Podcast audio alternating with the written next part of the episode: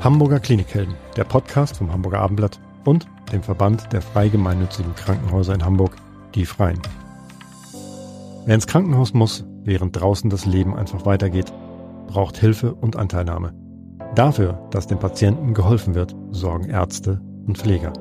Aber es gibt noch viel mehr Klinikhelden, die alles dafür tun, dass es den Menschen schnell wieder besser geht. Jule Bleier und Elisabeth Jessen stellen sie in diesem Podcast vor. Unser heutiger Klinikheld ist Medi Davischi. Herr Davischi ist stellvertretende Bereichsleitung Funktionsdienst OP im Albertinen Krankenhaus. Herzlich willkommen, Herr Davischi. Ja, vielen Dank, dass ich da sein darf. Das, was ich gerade vorgelesen habe, ist ein ziemlich sperriger Titel. Sie müssen uns jetzt mal erklären, was Sie eigentlich genau machen, bitte. Ja, also im Albertin Krankenhaus ist es so aufgebaut, dass ähm, die aus einem Dreier-Leitungsteam bestehen und ähm, wir sind halt dafür da, dass, die, dass, dass der OP funktioniert, im ganz einfachen Sinne zu erklären. Ähm, da ist meine Aufgabe, das ist halt viel, darf man nicht vergessen. Dementsprechend bestehen wir aus drei äh, Leitungskräften. Und meine Aufgabe ist halt dafür da, oder dass es halt funktioniert, dass die OP-Pflege funktioniert. Das beginnt schon mit der OP-Koordination, also Koordination für die Pflegekräfte, dass sie halt eingeteilt werden, in die Seele eingeteilt werden. Das machen wir einen Tag vorher. Und wenn man morgens dann schon da ist, muss man gucken, sind auch alle da und ähm, was steht an, sind Notfälle, die angefallen sind, die dann halt gemacht werden müssen. Dann kommt noch ganz viel Administratives dazu, sprich ähm, ähm, für den, die Dienstpläne äh, zu schreiben. Ähm, dann bin ich noch Gerätebeauftragter, das heißt, wenn neue Kollegen da sind, Auszubildende, dass man auch noch die Geräte einweist. Dann besteht ähm, oder fällt noch Mitarbeitergespräche, die müssen ja auch noch geführt werden, Vorstellungsgespräche für neue Kollegen oder auch Auszubildende. Ähm, dann haben wir auch noch ein breites Spektrum, was QM angeht, also Qualitätsmanagement. Mhm. Das ist bei uns halt extrem alles sehr organisiert und sehr standardisiert, um auch diese Standards ähm, niederzuschreiben. Da braucht man auch natürlich ein gutes QM. Ähm, und das müssen wir halt auch noch niederschreiben. Also es ist halt viel zu tun. Dementsprechend auch drei Leute und ähm, es wird nie langweilig. Also es ist genug, genug zu tun. Wie viele OP-Säle gibt es denn bei Ihnen am Albertin? Also insgesamt haben wir 17 OP-Säle. Also im Zentral-OP sind 10 Säle. Dann haben wir noch ein ambulanten Operationszentrum, das ist auch bei uns im Gebäude. Das besteht aus vier OP-Säle. Dann haben wir noch das Urodrom, da sind zwei urologische Säle, die noch zusätzlich gemacht werden. Und noch das Kreissaal, wo die Kaiserschnitte quasi auch noch gemacht werden. Und dafür machen Sie mit Ihrem Team die ganze Planung? Ja. Puh, das also klingt nach... Für die OP-Pflege mache ich das. Ja. Genau, ähm, Sie sind Ausgebilder ausgebildeter operationstechnischer Angestellter und haben sich ganz bewusst für eine Tätigkeit im OP entschieden. Jetzt haben Sie ja eine sehr bunte Aufgabenpalette, aber können Sie noch mal erklären, wie Sie da gelandet sind, wo Sie jetzt sind? Also wie war Ihr Werdegang? Äh, sind Sie Hamburger? Waren nee. Sie immer schon hier? Wie lange sind Sie schon am Albertinen? Erzählen Sie doch mal ein bisschen bitte. Ja, ich habe, äh, ich bin gebürtiger Perser, wohne aber schon seit etlichen Jahren in Heide und sind Sie in Deutschland aufgewachsen oder in ja, ich bin mit elf Jahren nach Deutschland, mhm. mit meinen mhm. Eltern nach Deutschland ausgewandert mhm. und dementsprechend seitdem wohnen wir auch tatsächlich auch in Heide ähm, und äh, habe dann da meine Ausbildung gemacht in Heide auch und bin danach nach äh, Itzehoe gegangen und dann habe ich für mich dann halt auch das Albertin Krankenhaus entdeckt. Ähm, aber wie ich dazu gekommen bin, ich wollte unbedingt irgendwas mit Medizin machen. Ich wollte aber nicht als Pflege arbeiten. Das ist halt ein Beruf, das muss man, das ist halt, muss man, das schätzt man auch, muss man auch schätzen. Das ist aber auch ein Beruf, das, dafür muss man leben. Und ich wollte halt nicht pflegerisch tätig sein, sondern handwerklich. Und da war dieser Job ähm, gerade in Kommen. Ich war, glaube ich, im zweiten Kurs damals in der mhm. Ausbildung. Und ähm, so bin ich halt auch reingekommen. Ich habe da ein Praktikum gemacht, habe gesehen, das ist meins, weil da ist man halt richtig dabei. Man ist halt am OP-Tisch dabei, mit den Operation, mit Operateuren zusammen dabei und ähm, das war für mich wichtig, das habe ich dann auch gemacht und das bereue ich tatsächlich auch keinen Tag. Und ähm, ja, und seit vier Jahren bin ich jetzt äh, im Albertin Krankenhaus mhm. in Hamburg und ja. Das heißt, Spaß. Sie pendeln dann täglich? Ich fahre jeden Tag äh, über eine Stunde und es sind genau 100 Kilometer, die ich halt hinfahre und 100 Kilometer wieder zurück. Und ich würde sagen, das spricht halt für sich, für die Klinik. Mhm. Ähm, wenn man sich wohlfühlt, dann nimmt man das auch in Kauf. Ihre Patienten schlafen in der Regel, wenn Sie mit denen zu tun haben, oder? Und Im wenn nicht, Fall dann schon. würde irgendwas falsch laufen. Nee, Im besten Fall schlafen Ja. wir, klar. Sind Sie denn überhaupt noch während einer OP dabei oder sind Sie nur noch, äh, managen Sie nur noch, dass bei der OP alles gut läuft? Nee, nee, also ich bin auch dabei. Das war mir auch persönlich sehr wichtig und das ist auch bei uns im Leitungsteam auch für uns allen tatsächlich wichtig, dass wir da am Ball bleiben. Das ist, ähm, dafür habe ich ja auch die Ausbildung damals gemacht, um mit da mit dabei zu sein. Und ähm, ja, das ist, äh, man rotiert. Also nicht alle sind irgendwie im Büro und auch nicht alle in den Seelen. Ähm, man muss ja auch den Bezug zu der Arbeit nicht, darf man ja nicht verlieren, auch zum Team. Man, man ist ja ein Teil des Teams und von daher ist es halt schon für mich auch wichtig, dass ich da mit dabei bin an den, am Tisch. Können Sie noch mal sagen, Sie haben eben schon gesagt, was alles zu Ihren Aufgaben gehört und wir haben gehört, wie viele OP-Säle es gibt und was das für eine wahnsinnige Organisation ist, aber wie so ein Tag bei Ihnen abläuft, wenn Sie morgens reinkommen, was Sie dann als erstes machen, wie das, äh, wie das funktioniert, diese Planung? Also wenn man als, oder wenn ich als Leitung eingeteilt bin oder halt fungiere, dann ist es halt so, dass man morgens natürlich zur Arbeit kommt und es ist immer jeden Tag anders. Das ist nicht immer jeden Tag das So Gleiche. als, äh, oder wahrscheinlich anders, als man es am Vortag oder äh, paar paar Tage vorher das geplant ist halt hat. jeden Tag äh, individuell gestaltet. Da muss man gucken, das Personal ist alles da. Gab es schon über die Nacht irgendwelche Notfälle, die dann natürlich integriert werden müssen im Tagesablauf. Ähm, das Personal, das man halt dann koordiniert oder organisiert, dass die auch in den Seelen kommen. Ähm, dann bestehen halt noch ganz viele Meetings im Laufe des Tages, an denen man teilnehmen muss. Dann die Pausenablösung, die muss noch organisiert werden. Und nachmittags sind auch schon wieder irgendwelche Gespräche, die man dann auch hat. Also es ist halt jeden Tag wirklich sehr individuell und nicht gleich und äh, wie gesagt auch nicht langweilig. Können Sie denn damit gut leben, dass da ständig unvorhergesehene Dinge passieren, wenn man mit so vielen Menschen zu tun hat, die ja im Dienstplan stehen? Also wenn ich an unsere Dienstpläne denke, äh, da wird ständig irgendwas über den Haufen geworfen, weil dann muss da eine dahin und dann ist einer krank, dann ist das Kind krank und bei Ihnen potenziert sich das ja alles. Also im Großen und Ganzen sind wir im OP ähm, ca. 200 Mitarbeiter. Das sind, äh, das dezimiert sich dann in den, in den Fachbereichen, in den Fachgruppen. Ähm, OP-Pflege, Anästhesiepflege, die Reinigungskräfte, die dann noch dazukommen, ähm, die Schleuser und ähm, im OP-Saal an sich, das besteht aus die Operateure auf jeden Fall. Das sind dann zwei bis drei, manchmal auch vier, weil sie fragten, wie viele mindestens und Maximum. Dann besteht es aus OP-Pflegekräfte. Das ist einmal der, das sind zwei im, im besten Fall, also mindestens zwei Leute. Dann ähm, ein Instrumentierender, der dann direkt am Tisch steril steht und mit der rechten Hand zum Beispiel vom Operateur ist, mit alles anreicht.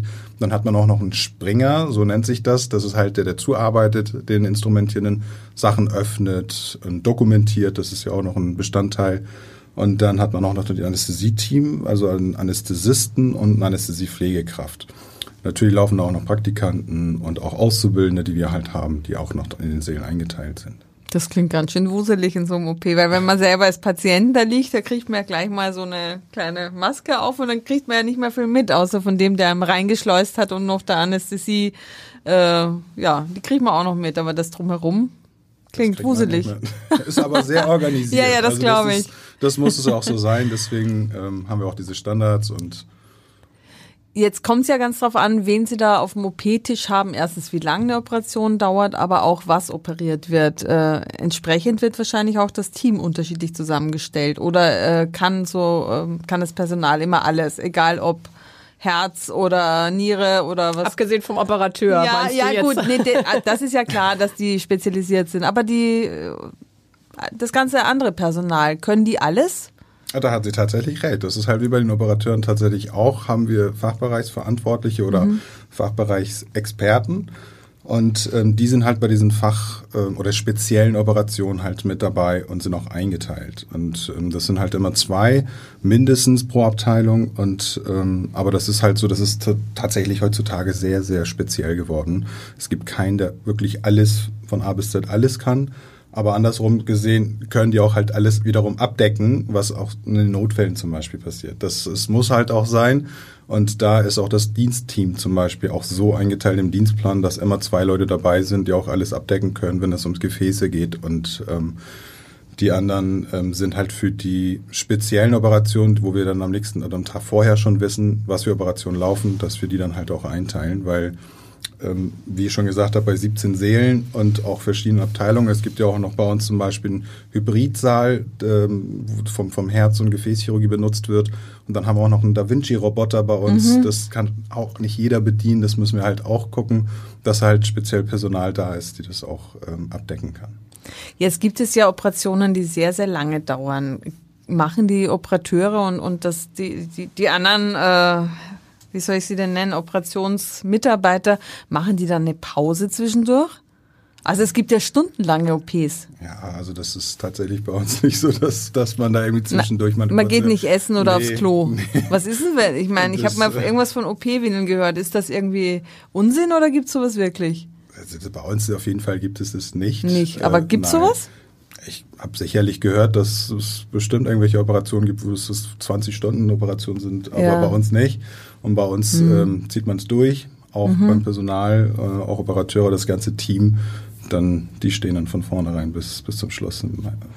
Wird denn in jedem der 17 Seele quasi die ganze Zeit operiert oder ist sehr viel Leerstand? Wirklich so, das nee, ist. das ist schon so gefüllt, dass wir das auch so fahren können, wie wir auch fahren. ja. und wie viel ist der Anteil von geplanten OPs? Kann man das ungefähr sagen? Und wie viele Notfälle kommen so dazwischen? Die machen das ja wahrscheinlich für Sie ganz besonders schwierig, die Planung. Also wenn die äh, geplanbaren Sachen, da weiß man ja im Vorfeld, manchmal ja sogar Wochen, vielleicht ja sogar auch Monate vorher sind diese OPs klar. Äh, da hat der Patient sein Datum und dann müssen sie nur noch gucken, vielleicht irgendwie ein paar Tage vorher, in welchem Saal und äh, mit welcher Crew kann das äh, funktionieren. Aber wenn jetzt sehr viele Notfälle dazwischen kommen, dann äh, stelle ich mir vor, dass das ja, äh, ja, das ja eben so die größte Herausforderung ist im Alltag. Die größte Herausforderung ähm, für mich ist es aber halt nur das Personal, das OP, die OP-Pflege ta- tatsächlich, die dann einzuteilen. Aber alles andere, was wie welcher Notfall drankommt, da sind halt OP-Manager und OP-Koordinatoren dafür verantwortlich, die das dann halt auch managen und quasi einfach nur sagen, wer in welchem Saal wann drankommt und ähm, um das Personal quasi kümmere ich mich. Wie ist das denn? Äh, man hat ja so seine Lieblingskollegen und wahrscheinlich hat man auch so äh, Lieblingsteams. Wird darauf gibt's sowas äh, und in, bei Ihren Kollegen wird darauf Rücksicht genommen? Also das ist halt tatsächlich wie im normalen Leben auch. Also es gibt halt Leute, mit denen man gerne arbeitet, Ja. mit dem anderen halt nicht so gerne arbeitet, aber im Großen und Ganzen ist das ähm, tatsächlich, was mir auch sehr wichtig ist, ähm, professionelles Team. Man kann auch schon das Wort Familie sagen. Das ist ähm, schon sehr, sehr, sehr, sehr cooles Team, ähm, in der ich arbeite. Und ähm, also ich persönlich würde tatsächlich mit jedem von denen abends mal irgendwie mal ein Bierchen trinken gehen. Ich glaube, das spricht für sich. Und ähm, dementsprechend würde ich sagen, ja, aber wir sind professionell, Profis und es geht halt um den Patienten, der im Mittelpunkt steht und dementsprechend darum, darum dreht sich das auch. Mich würde nämlich nochmal beim Albertin äh, interessieren, welche ähm, Krankheiten speziell behandelt werden, welche OPs am allermeisten ähm, bei Ihnen durchgeführt werden. Kann man das sagen, für welche äh, speziellen Eingriffe das Albertin die richtige Adresse ist? Ja, also wir haben ähm, das Herz- und Gefäßzentrum, haben wir, also Gefäßchirurgie, Herzchirurgie. Dann haben wir noch den Allgemein, also die Allgemeinchirurgie, Gynäkologie und die Urologie und ähm, noch die Unfallchirurgie, Wirbelsäulenchirurgie und die Orthopädie. Und da zur Gynäkologie gehört ja auch noch das Kreissaal noch dazu, darf man nicht vergessen. Und bei den Allgemeinchirurgen, Urologen und noch die Gynäkologen, die sind auch natürlich noch am Da Vinci tätig, dass sie auch im Da Vinci-Saal halt operieren. Und die Gefäß- und die Herzchirurgen sowohl offene Operationen als auch im Hybrid-Saal. Ich wollte gerne wissen, ob Sie den OP auch aus der anderen Perspektive kennen, nämlich äh, aus der, wenn man auf der Liege liegt und selber Patient ist. Ja, Ja? ja, doch, das, das kenne ich auch. Und ähm, das doch, kenne ich. wenn, das, wenn das nur die Frage war. Ja, und, und äh, betrachtet man dann sozusagen diesen ganzen Operationsmodus, den ganzen Saal, alles, was da passiert, mit anderen Augen? Also haben Sie dadurch irgendwelche Erkenntnisse gewonnen für Ihre Arbeit, wie das, weil Patienten das natürlich ein bisschen anders betrachten als Sie mit Ihrer professionellen Brille? Ja, doch, das ist tatsächlich so. Ähm, ich habe da, wenn man selber, also ich bin selber operiert worden, das habe ich natürlich auch damals so wahrgenommen, wie das ist, wenn man einfach nur Patient ist und nicht mehr OP-Mitarbeiter. Und im letzten Jahr war mein Sohn tatsächlich krank und da waren wir halt sehr häufig im Krankenhaus und ähm, bei ihm bestand auch noch eine OP und da hat man natürlich auch überlegt, wird die OP abgesetzt, wird sie nicht abgesetzt und da ist natürlich schon auf einmal, dass man zittert und das, das öffnet einem so die, die Augen, dass es halt wirklich darum geht, den Patienten halt zu versorgen und ähm, man geht da ganz, ganz anders ran. Mhm. Doch, das stimmt. Also wenn das einen mit einem gemacht hat, dann ja. Passiert das auch ab und zu, dass äh, OPs, geplante OPs abgesagt werden müssen aus irgendwelchen Gründen? Also passieren tut es auf jeden Fall, ähm, ist aber wirklich die Seltenheit. Meistens ist das so, dass die Patienten morgens noch irgendwie gefrühstückt haben, was sie nicht machen sollten. Ja. Und dann werden sie natürlich an, an der OP-Schleuse dann irgendwie ich hatte heute ein Käsebrot, aber dann werden sie halt abgesetzt. Wahnsinn, dass das immer wieder passiert. Ja, das ist halt leider so. Aber ich also man setzt sich selbst ab, sagen wir so. Das halt ist, ist häufig. Aber dass ein Patient einfach gar nicht kommt, kommt das auch vor? Vielleicht weil er Muffensausen hat oder hat sich einfach anders überlegt? Kann durchaus sein, aber das, aber das, das ist so. halt bei uns wirklich, ähm, die Patienten kommen in OP ja. und die sehe ich dann. Und mhm. ob die jetzt gerade den Tag hatten oder nicht, okay. ähm, das sehe ich ja dann nicht. Klar, wenn sie dann ab, nicht auf dem, auf dem OP-Tisch liegen, weil sie halt nicht gekommen sind, dann hinterfragt man natürlich nicht, warum. Mhm. Aber in der Regel, glaube ich, ist jeder froh, wenn er so einen Eingriff, wenn er den sein muss, dann auch angeht ja, und dann hinter sich hinter hat. Sich und bringt. Aber der Aufwachraum ist nicht mehr ihre Zuständigkeit. Das ist dann Anästhesiepflege. Mhm. Also doch ihre. Ich bin für die OP-Pflege zuständig. Okay, ja.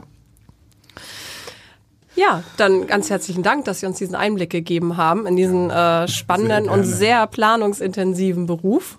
Sehr gerne. Ja, und gute Nerven kann ich da nur wünschen bei so viel Personal und so vielen OP-Seelen und OPs. Herzlichen Dank. Ja, vielen Dank. Danke auch.